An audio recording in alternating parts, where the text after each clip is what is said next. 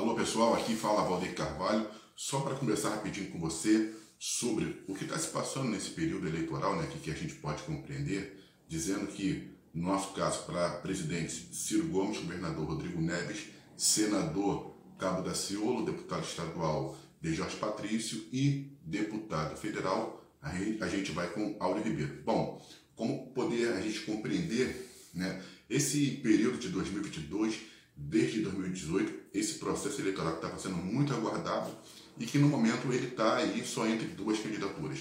Como entender essa polarização e entender por que, que os outros candidatos eles não conseguiram, não conseguindo se sobressair né, a esses outros dois que então, lógico, a gente percebe que existe um jogo entre PT e Bolsonaro, porque eles querem a polarização, eles dependem da polarização e eles vão se alimentando um do outro. É, é claro e nítido né, que a gente vê o jogo, um falar sobre um, o outro falar sobre outro, para tentar impedir com que as outras candidaturas que são boas, Simone Tebet e Ciro Gomes, é, eles apareçam. Né? E como compreender por que, que essas candidaturas ainda estão aniquiladas.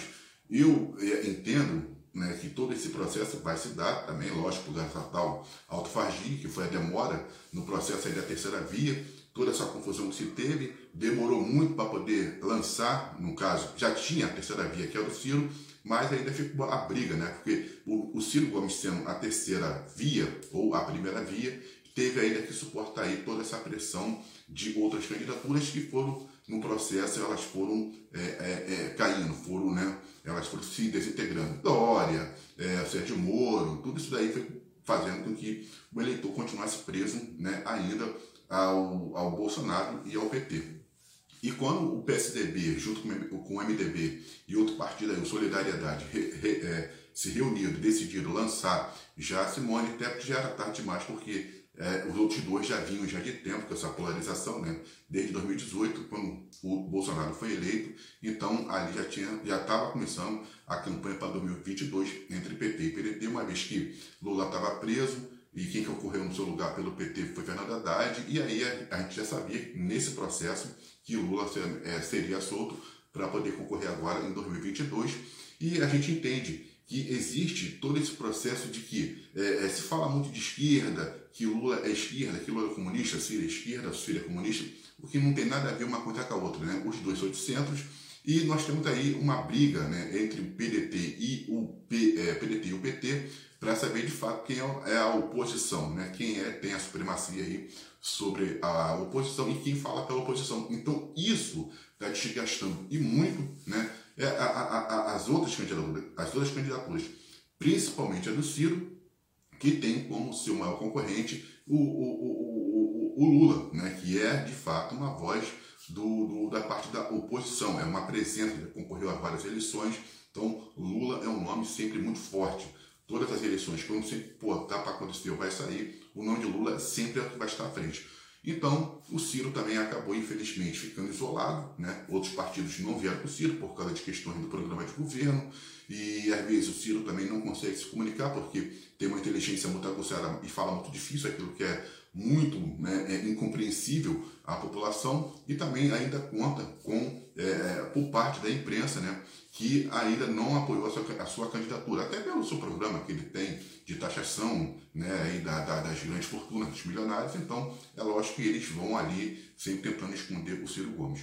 O, a, a, situação é essa, a situação ela é muito ruim, muito ruim para o nosso período é, eleitoral e até para decidir em quem vai votar, porque nós estamos aí é, se decidindo entre o atual governo, que é uma tragédia, né, é uma tragédia é, no campo aí econômico, é, infelizmente a gente sabe que a pandemia, sim, a pandemia ela prejudicou bastante, mas se o Bolsonaro tivesse criado, de fato, é, um gabinete né, de crise, tivesse chamado para si a responsabilidade, não ficasse aí com essas questões de motocicleta, não levasse a pandemia na brincadeira, então, logicamente que a economia estaria de outra forma.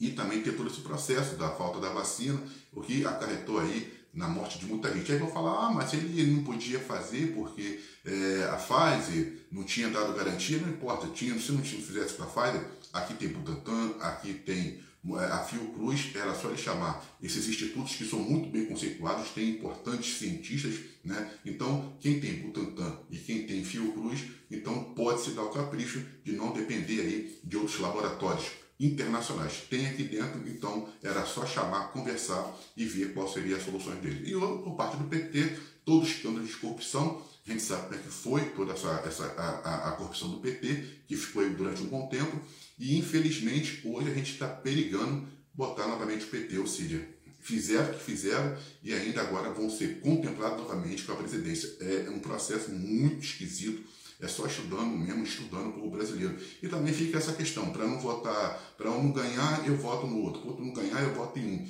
E as outras candidaturas que são boas, muito boas, do Ciro e da Simone, estão sendo prejudicadas por essa situação.